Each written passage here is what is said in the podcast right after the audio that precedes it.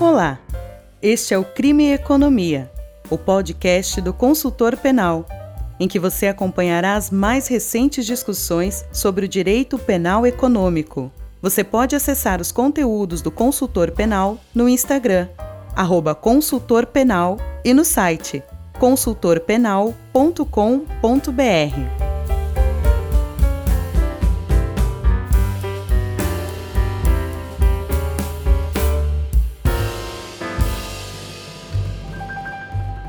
Olá, esse é o Crime e Economia, o podcast do consultor penal.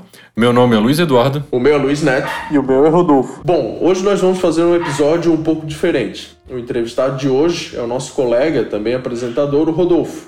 Boa noite, Rodolfo. Boa noite, Neto. Boa noite, Luiz Eduardo. Sempre um prazer ter aqui com vocês, mas hoje nessa condição especial um abraço também a todos os ouvintes do Crime e Economia. Bom, o Rodolfo é advogado, mestrando em Direito pela Widener University, com dupla titulação pela Univale, especialista em Direito Penal e Econômico pela Universidade de Coimbra, bacharel em Direito pela UFSC, vice-presidente da Comissão de Direito Penal da OABC e tem como principal tema de pesquisa o whistleblowing, que é o que nós vamos tratar hoje um pouco aqui. Você está ouvindo o Crime e Economia, o podcast do consultor penal. Rodolfo, a primeira pergunta não poderia ser diferente. Que raios é o whistleblowing? Como que fala? Qual é a pronúncia dessa palavra? O que, que ela quer dizer em inglês? A gente tem muita coisa para te perguntar sobre esse instituto, mas o principal é que tu nos diga o que, que é. Porque é um tema um tanto novo, é um tema que ainda não está, digamos, na boca do povo mesmo, da, do pessoal que estuda direito penal, processo penal, principalmente porque é uma, uma inovação legislativa relativamente recente então, nós gostaríamos de começar aqui contigo com uma explicação sobre o que, que significa esse termo um tanto diferente, quem é o assoprador de apito, né, o whistleblower, e o que, que é esse instituto que foi recentemente integrado à legislação penal brasileira. Bom, Luiz, a pronúncia certa, já que perguntasse, é whistleblowing. É igual castelo, muita gente fala castle. Na verdade, a pronúncia para o inglês americano é castle. E a mesma coisa no whistleblowing. whistleblowing.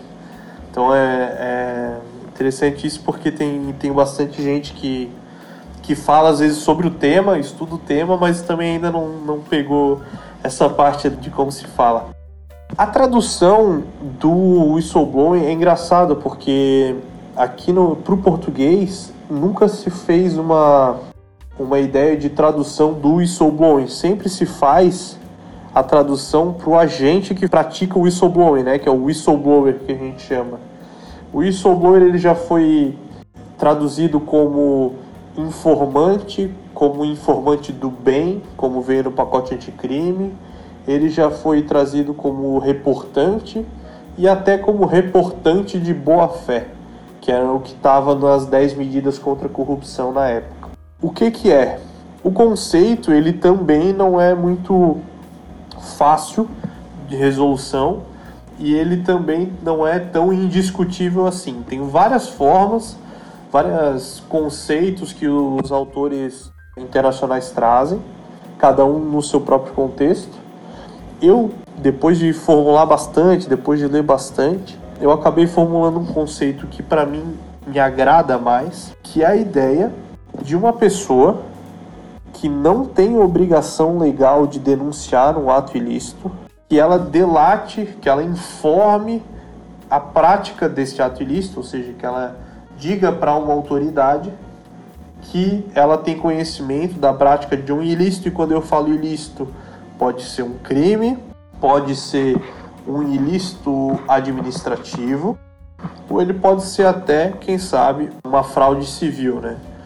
Se fosse colocar em juridiquês, o jeito que eu, que eu formulei seria um ato deliberado, não obrigatório, que é muito importante, de um indivíduo civilmente capaz, que não possui obrigação legal de tomar qualquer medida investigativa ou repressiva, de informar a quem possui essa obrigação acerca da prática de atos ilícitos, perpetrados tanto na administração pública quanto em entidades privadas que afetem daí sim terceiros.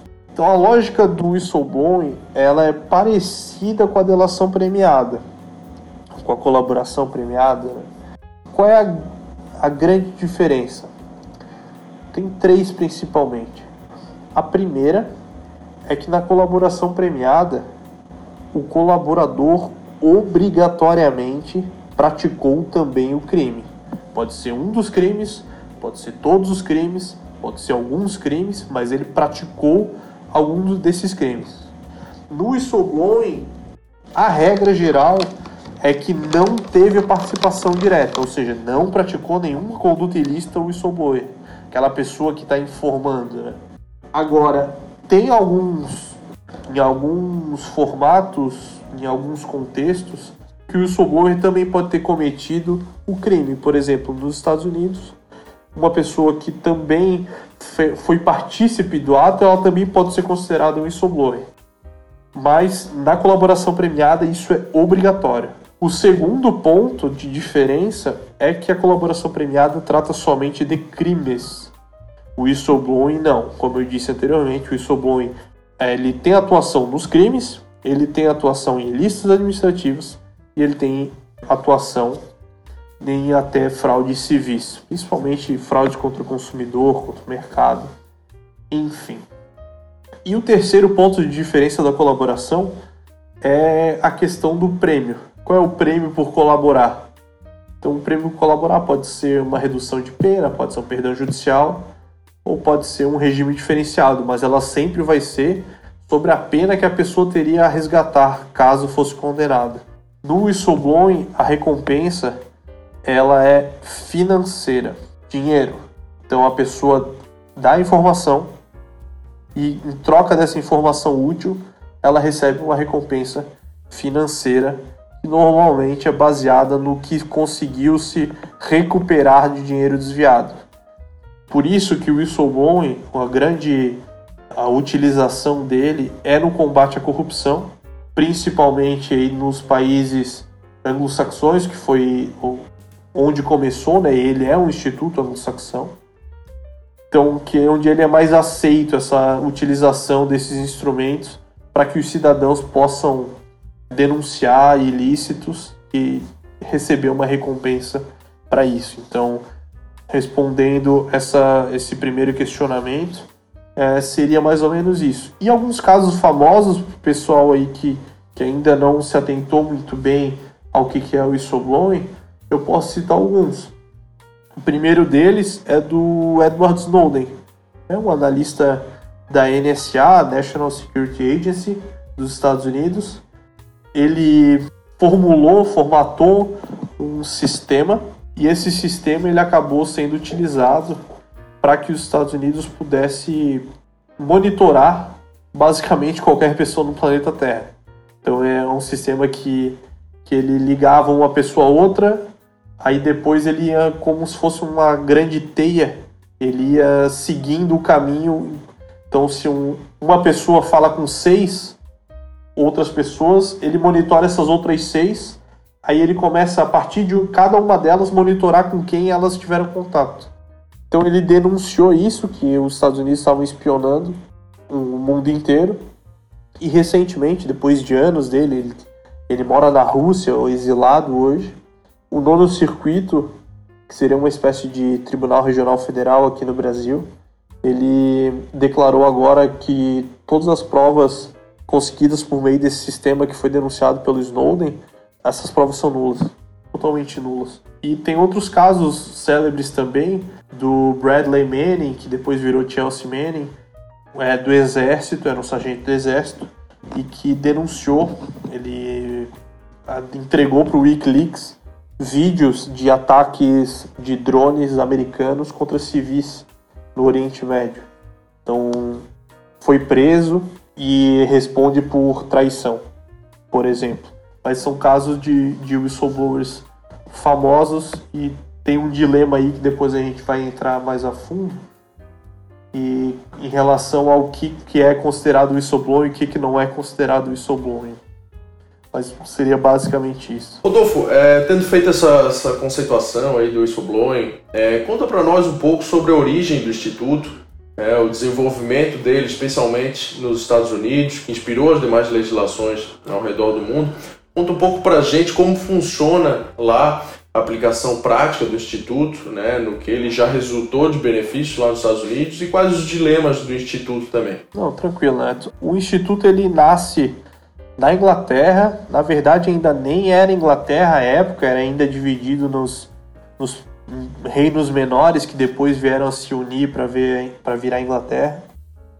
Então ele nasce com uma, uma situação um pouco mais até religiosa de plano de fundo a ideia, a lei que existia do rei Withred de Kent, ele dizia que aquele uma pessoa que trabalhasse no sábado sabático, se ela fosse descoberta, ela perderia todo o lucro que ela conseguiu naquele dia, mais uma multa. E a pessoa que denunciasse, né, a outra, um terceiro que visse denunciasse isso, receberia os lucros e metade da multa, ou seja, o reino ficaria só com metade da multa, o resto todo para quem denunciou. Então essa é a primeira lei conhecida do whistleblowing. Né? Ao longo do tempo isso foi evoluindo, né? eles trouxeram isso para outros países da Europa, é, até para Portugal, mas trouxeram também para suas colônias. E nos Estados Unidos o whistleblowing ele vai tomar um formato melhor na época da Guerra Civil, ali em 1863, com o False Claims Act, do senador Jacob Howard. Uma das ideias dele e esse discurso famoso dele defendendo o False Claims Act, especialmente na parte do whistleblowing, ele dizia o seguinte: isso nós estamos falando do século XIX. Ele dizia que a única forma de se descobrir os grandes esquemas criminosos era pegando alguém de dentro da, da operação para que denunciasse.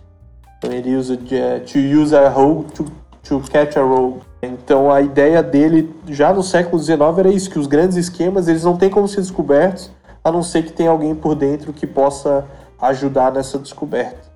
E essa formatação ela vem sendo utilizada até hoje. Não o próprio False Claims Act, mas essa ideia toda ela começou a ser formatada. O que, que eles pensaram? usando essa mesma lógica de usar alguém de dentro para descobrir o esquema criminoso. Eles começaram a focar nas pessoas do baixo escalão, na base da pirâmide, aquelas que passam despercebidas. Então, que que, aí, que que, como é que eles estruturaram? Primeiro, nós precisamos pagar uma recompensa forte para que valha a pena para essa pessoa enfrentar o sistema, seja ele público, seja de uma grande corporação. E ao mesmo tempo nós temos que criar uma série de garantias anti-retaliação, para que essa pessoa não sofra um, algum tipo de ataque por estar tá, é, ajudando a descobrir um esquema criminoso, que é sempre o praxe dos grandes esquemas, né? De alguma forma retaliar. E o que, que eles pensaram? Eles pensaram muito além da velha fórmula da, de defender apenas a, a integridade física, a identidade, né? Aqui no Brasil a gente ainda vê, por exemplo, proteção à testemunha botando peruca e óculos. Isso não é força de expressão, isso existe. Até conversei há pouco tempo com um ex-funcionário do Serviço de Proteção à Testemunha que era assim. Era peruca, óculos escuro diferente e boné para sair na rua. O que, que eles fizeram?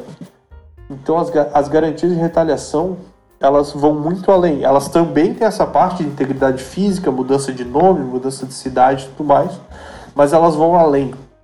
Elas vão, por exemplo, acompanhamento é, psicológico, acompanhamento médico, a proibição da pessoa ser demitida ou ser rebaixada de posto, a possibilidade de, além do pagamento de recompensa, que ela também receba uma multa caso isso aconteça.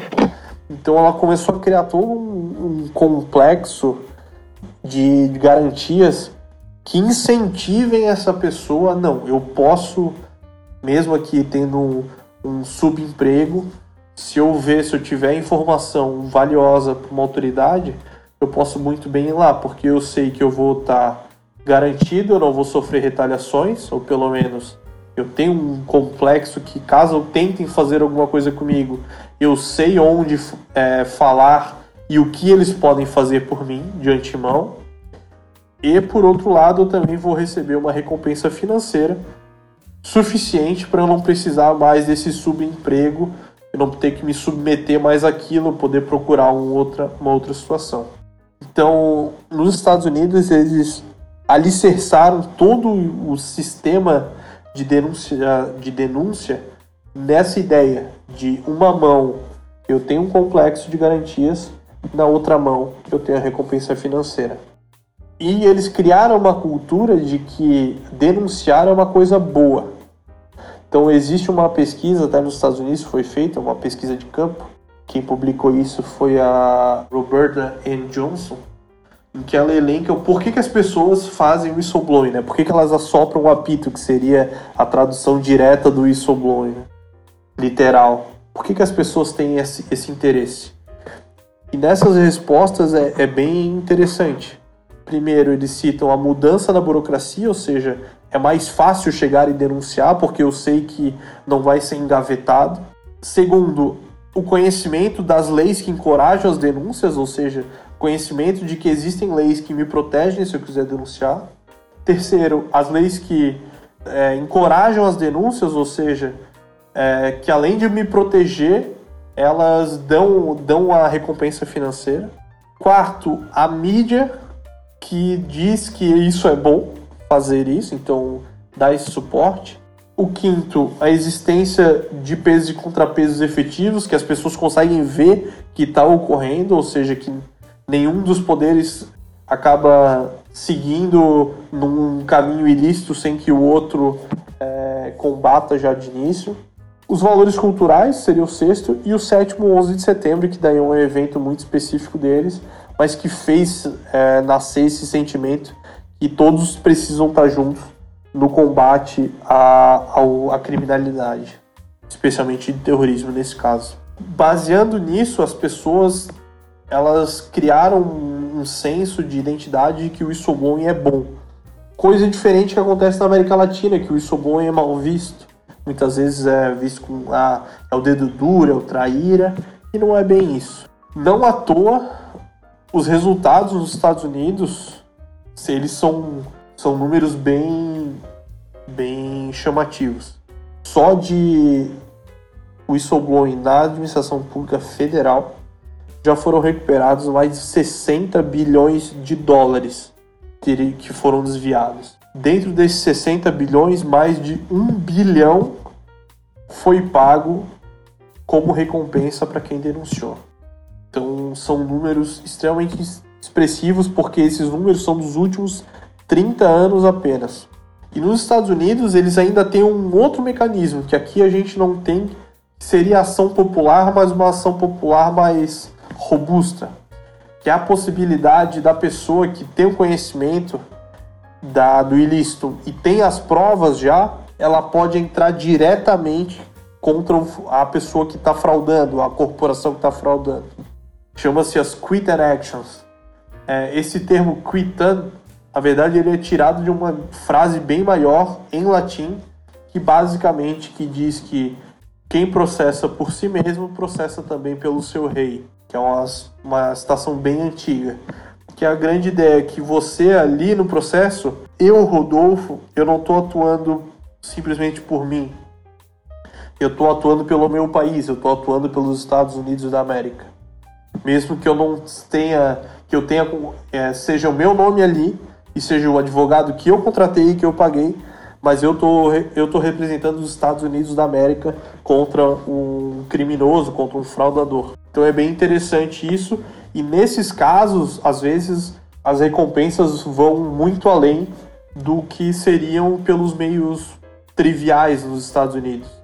Então, recentemente teve um caso de um grande laboratório farmacêutico que fechou um acordo de 3 bilhões de dólares com o whistleblower numa ação que ele entrou direto, porque ele já tinha toda é, a documentação necessária para isso. Então, nos Estados Unidos, eles também, além de ter toda essa parte que formou um alicerce forte para permitir que as denúncias de corrupção e de atos ilícitos elas servissem para descobrir os esquemas, eles também setorizaram cada setor quando eles foram regular nas agências administrativas lá que eles chamam, como se fosse agências reguladoras, a SEC, o FDA, o FAA, cada um deles tem um sistema próprio de como receber as denúncias, um treinamento específico de como apurar essas denúncias, o que fazer com os documentos, como garantir é, o denunciante, como ter um processo rápido, celery, que ao mesmo tempo respeite garantias básicas. Então, cada membro desse, cada órgão desse, acabou deixando o whistleblowing não só mais complexo, mas também mais efetivo. E eles estão colhendo frutos de, do que eles plantam aí há 150 anos. Rodolfo, muito legal. É interessante tratar dessa experiência americana, porque muito embora a origem do whistleblowing não seja exatamente os Estados Unidos, seja a Inglaterra, né, ou pelo menos é, o território que hoje a gente chama de Inglaterra, é, não dá para negar que foi nos Estados Unidos que o whistleblowing ganhou corpo, né? E tanto lá como cá, lá já há bastante tempo, mas aqui no Brasil mais recentemente, com é, a incorporação do whistleblowing à legislação é, brasileira pela lei anticrime, e até mesmo antes, né, e tu vais falar um pouquinho mais sobre isso adiante, há dilemas que envolvem o whistleblowing, né? Dilemas de toda ordem. Eu vou citar alguns e certamente tu vais poder discorrer sobre eles, mas eu, eu diria que em primeiro lugar há um dilema ético, né? Um dilema que é muito semelhante àquele que, que é subjacente à colaboração premiada, porque se aponta que o delator, assim como o whistleblower, eles seriam traidores, estariam apontando o dedo para terceiros, estariam, portanto, praticando atos que talvez sejam antiéticos, atos que estariam ali numa, num limiar tênue entre a moralidade e a imoralidade. Né? Além desse dilema ético, há a questão da eficiência, e aqui me refiro à eficiência econômica mesmo, porque afinal de contas o Estado ele está abrindo mão de parte do dinheiro que ele recuperou em prol do whistleblower, né, do informante do bem. Então a questão é, vale a pena abrir mão desse dinheiro e remunerar alguém? Para que esse alguém faça o papel que no final das contas o próprio Estado deveria fazer, ou seja, investigar, entre aspas, é, a prática de ilícitos, ilícitos de toda ordem, né, desde criminal, administrativo, civil e tal. E é, também uma questão mais cívica, digamos, de fazer por dinheiro algo que os cidadãos deveriam fazer é, por um senso cívico mesmo, de, sei lá, amor à pátria, um dever cívico. É, ou seja, se, se faz sentido a lei prever uma remuneração às pessoas que fazem aquilo que o dever cívico já deveria é, lhes compelir a fazer. É, então, eu acho que esses três é, dilemas eles são simbólicos, embora não sejam evidentemente os únicos. É, mas eu acho que eles são bastante ilustrativos quanto às polêmicas que são subjacentes ao whistleblowing. E, assim, é, eu sou teu amigo, a gente conversa direto e tal. Tu és um grande especialista sobre o whistleblowing, talvez o maior aqui no Brasil. E a gente vê, é, conversando contigo, aprendi muito sobre isso, a gente vê muita gente que não estuda a fundo esse tema falar algumas, com todo respeito, algumas abobrinhas, né? E não me, não me refiro só a falar mal, mas também a falar bem, a enaltecer o whistleblowing. Então parece que me, me parece que falta talvez um olhar mais informado sobre esse instituto. E para isso eu gostaria de ouvir de ti, então, o que que tu pensas sobre esses dilemas? Se eles têm alguma resolução, digamos, em abstrato, ou se é só no caso concreto que a gente vai ver se o whistleblowing é bom ou não. E no final das contas, é, eles são ilustrativos para a gente pensar se vale a pena incorporar ou não esse instituto para o Brasil, algo que já foi feito, né, já está na, na, nossa lei, e se vale a pena levar adiante essa, essa previsão legislativa. Então, Luiz, primeiro, não sou merecedor de tantos elogios assim. Eu sou um grande entusiasta do whistleblowing, né, vocês sabem, mas como tudo que eu sou, que eu estudo e até nas coisas que eu sou entusiasta, sempre tem uma análise bem crítica da situação. O whistleblower ele traz uma série de dilemas. E eu digo já de antemão que a resolução é sempre escolher, digamos, o menos pior dos caminhos. E nesse sentido, a análise que eu faço sempre é justamente da eficiência. Então vou deixar a eficiência econômica dele, então eu deixo essa parte para o final. Existem muitos dilemas. As pessoas têm muitas críticas, por exemplo, a ideia de que uma denunciar a outra, né? A ideia de, de deduragem, de trairagem. E dizem que isso é um, uma infração ética, assim, como se fosse de destruidora de caráter. Só que quando a gente vai estudar isso, quando a gente vai rever toda essa parte, eu venho até em, em, em relação à minha pesquisa, venho estudando bastante, desde a da ideia de filosofia, aquela filosofia mais clássica de Platão, de Aristóteles, a ideia de cidadania, ela também vai trazer consigo a ideia de que todos têm o dever, até moral, de colaborar para que a, a sociedade em que ele está inserido ela seja próspera e seja de sucesso e seja, digamos, entre aspas, certa, ou seja, honesta. Então a gente vai encontrar isso nos gregos, na filosofia clássica, na teoria política também tem isso, a gente pode ver um pouco ali em Tocqueville, na teoria da ação coletiva dele, que ele descreve melhor ali na, no livro Democracia na América, né? Democracy in America, em que ele, o livro Democracia na América, Tocqueville vem da Europa, né? E ele mora nos Estados Unidos e ele faz uma série de observações. Ele, ele acha tão diferente a forma como o americano é, lida e como um, ele foi criado que ele começa a observar. O livro dele é uma grande observação da sociedade americana do século XIX. E uma das situações que ele vai levantar é justamente essa ideia de que o coletivo faz a sociedade, a ideia de, de uma ação coletiva faz a sociedade elevar a um patamar superior. Então, toda essa ideia, essa discussão de que, ah, não, é, é imoral, é, existem artigos que falam, por exemplo, que você pagar alguém para denunciar, você está subvertendo o imperativo moral, o imperativo até o categórico de Kant, né? É fazer da, da sua ação uma máxima universal. Porém, existe toda essa discussão, mas por outro lado, você tem que entender que é muito menos danoso à sociedade que a pessoa faça isso pensando na recompensa, mas que ela consiga recuperar e consiga de, um certa, de uma certa forma diminuir a, ou no caso, aumentar o custo para que alguém cometa ah, o crime. Então, se eu estou fazendo pela recompensa, mas a minha ação de denunciar vai levar, não só eu, como outras pessoas, vai levar daqui a, daqui a um pouco para que essas pessoas que cometem a corrupção, por exemplo, elas vejam que pô, tá cada vez mais difícil fazer sem ser pego. Se a pessoa for desincentivada a cometer a corrupção, isso é melhor, vamos dizer, do que eu fazer a denúncia pela recompensa financeira.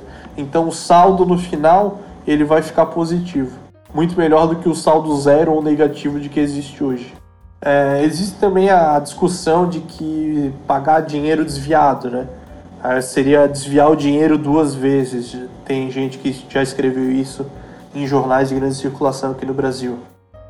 Essa ideia também, para mim, ela ela até é um pouco até infantil, porque para essa ideia, por exemplo, se foi desviar, se foram desviados 10 milhões de reais, eu recuperar os 10 e pagar 2, ou seja, recuperar 8 no final das contas, é pior do que não recuperar nada, porque eu estaria desviando duas vezes.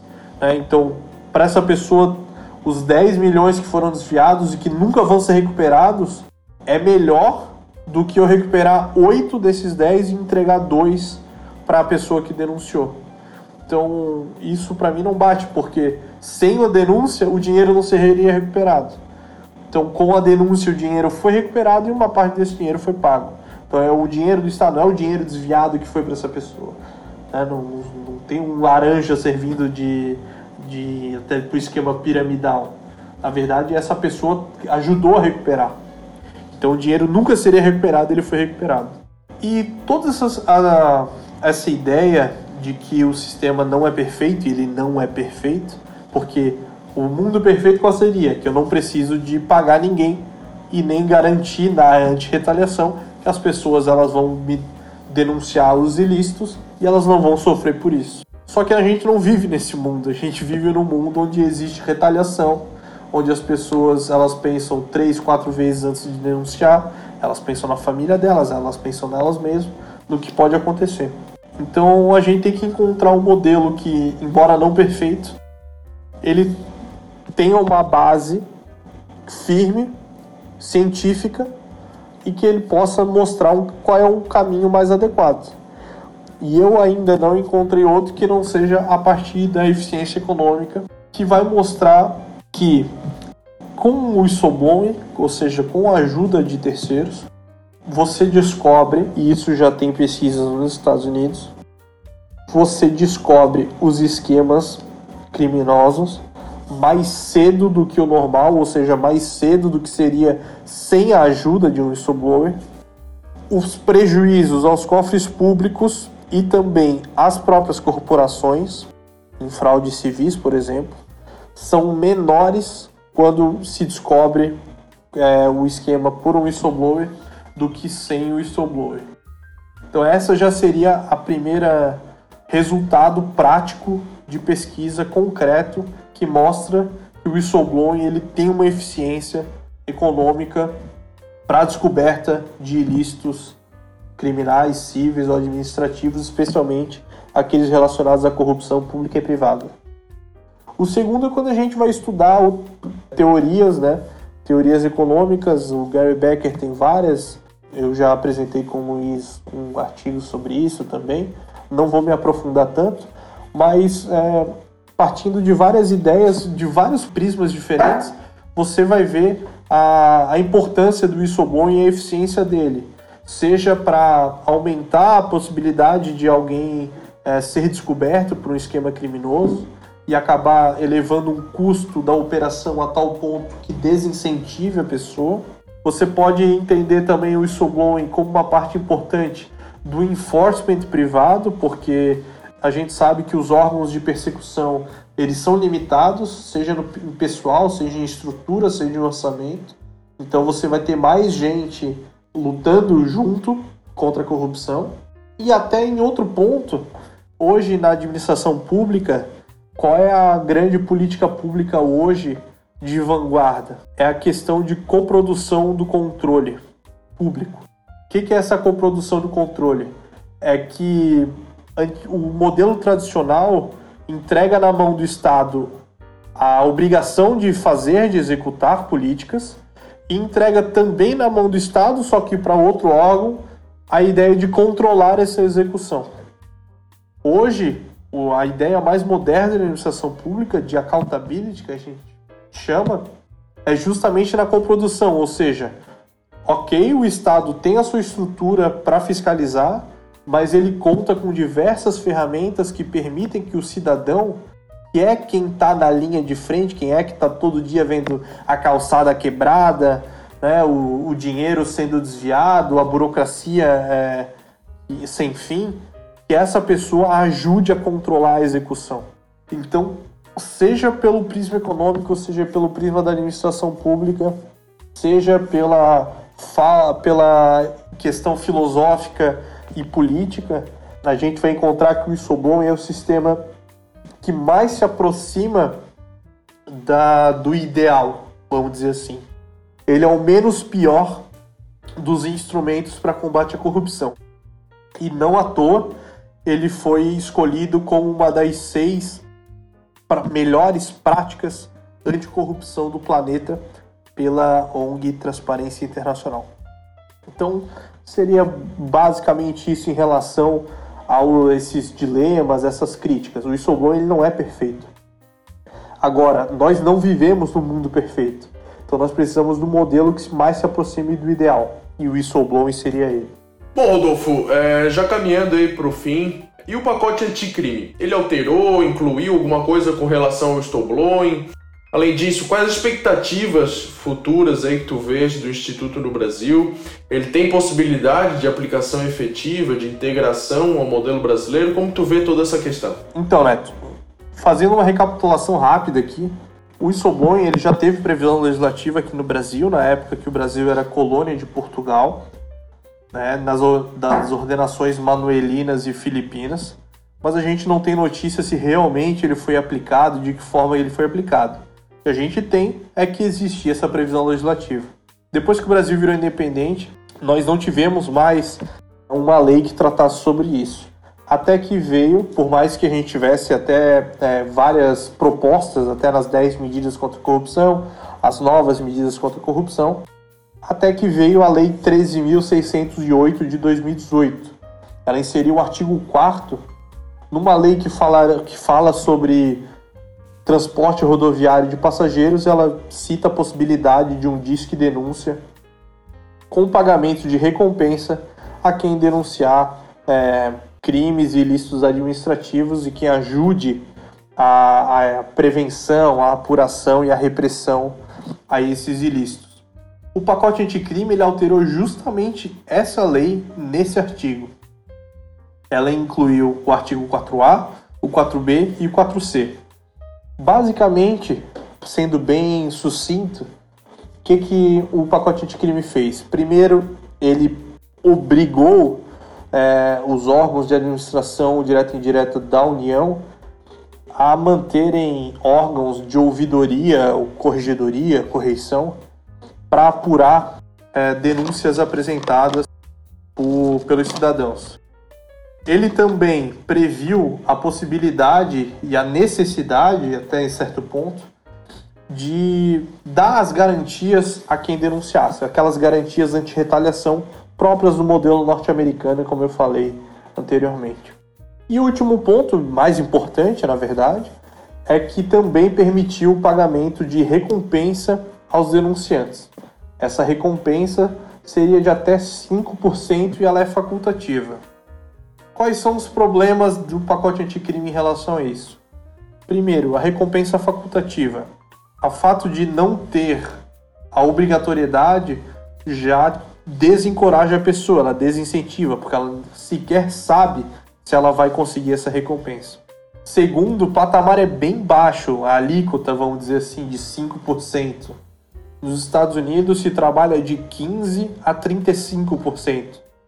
Quanto mais você ajuda o Estado, ou seja, quanto menos o Estado precisa trabalhar para descobrir o esquema, mais você ganha. Quanto mais o Estado precisa trabalhar, menos você ganha. Mas dificilmente baixa de 15%. O segundo problema é que não ficou claro de que forma que isso vai ser pago.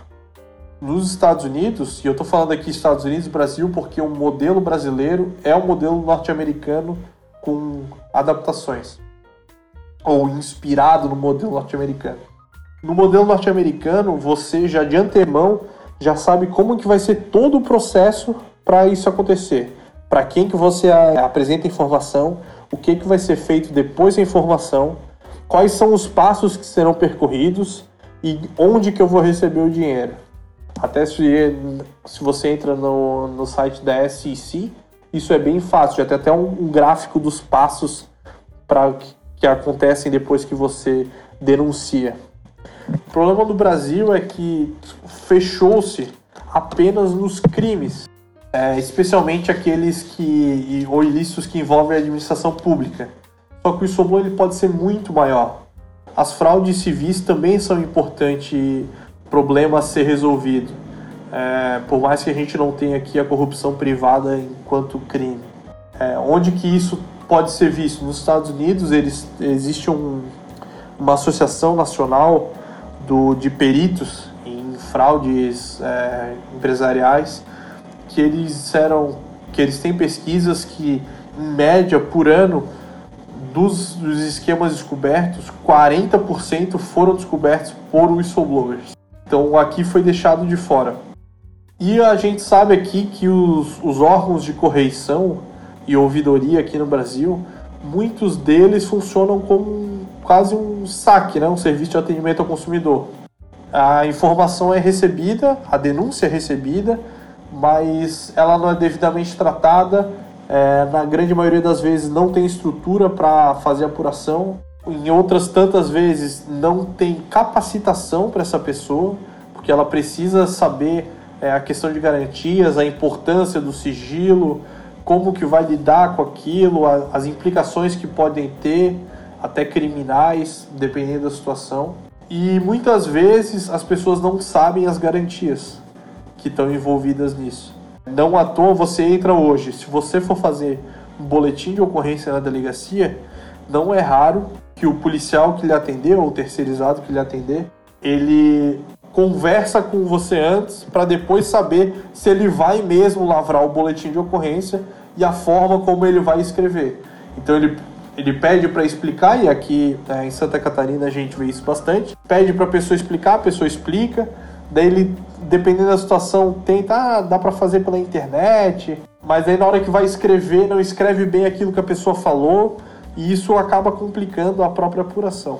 Então, infelizmente, pelo pacote anticrime ter perdido uma grande chance de finalmente bem regulamentar o whistleblowing no Brasil, eu acredito que, como eu já alertava antes nos pareceres que eu apresentei, o instrumento ele vai acabar se tornando inócuo, porque ele vai ser muito lindo dentro da legislação, mas na prática ele não vai se aplicar.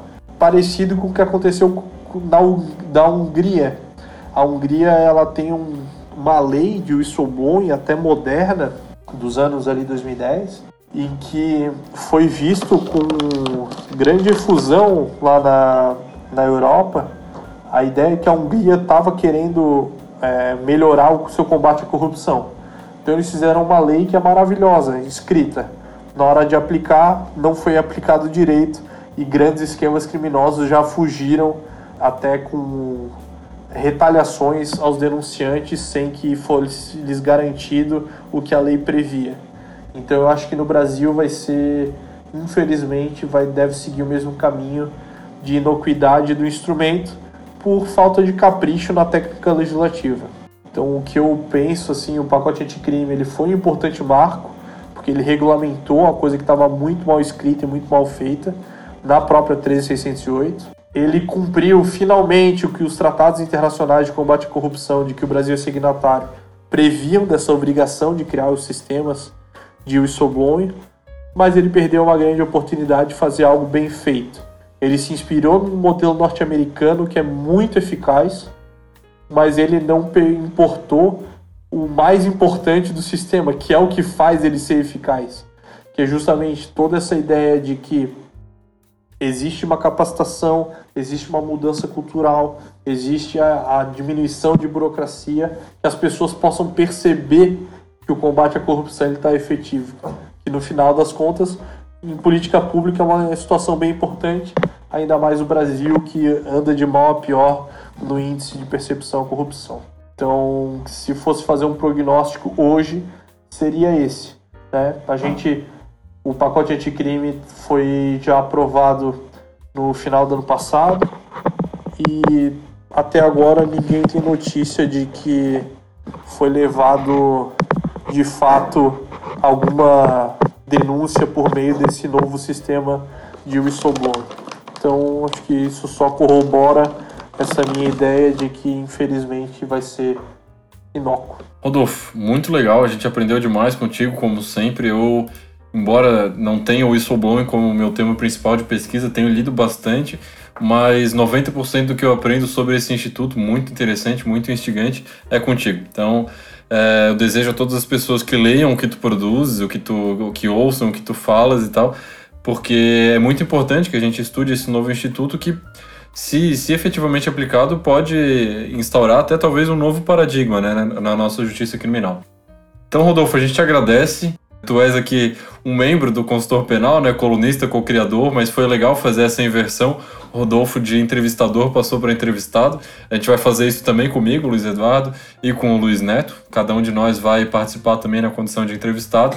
E Rodolfo, a gente deixa aí contigo um tempinho para tu fazer as considerações finais, eventualmente alguma indicação bibliográfica aí, para a gente encerrar esse oitavo episódio do Crime e Economia. Obrigado, Luiz. Sempre um prazer falar com vocês, né? A grande ideia que eu até queria passar para os nossos ouvintes aqui do Crime Economia é que o tema, o que a gente fala aqui, ele não se esgota por si.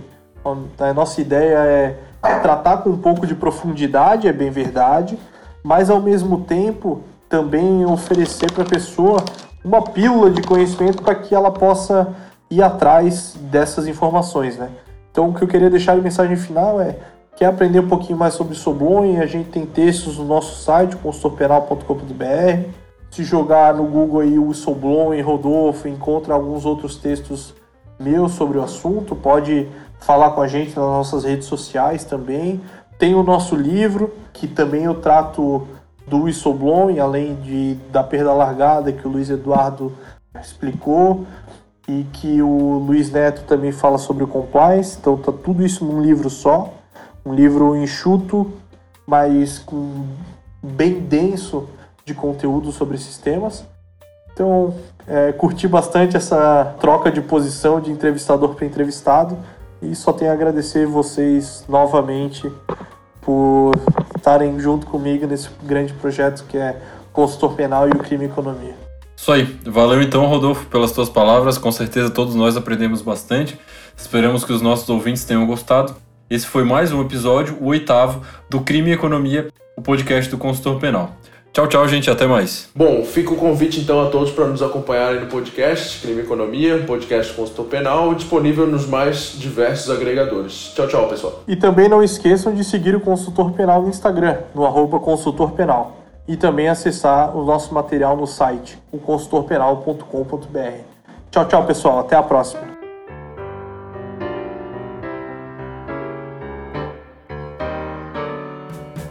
Você ouviu mais um episódio do Crime e Economia, um podcast do Consultor Penal.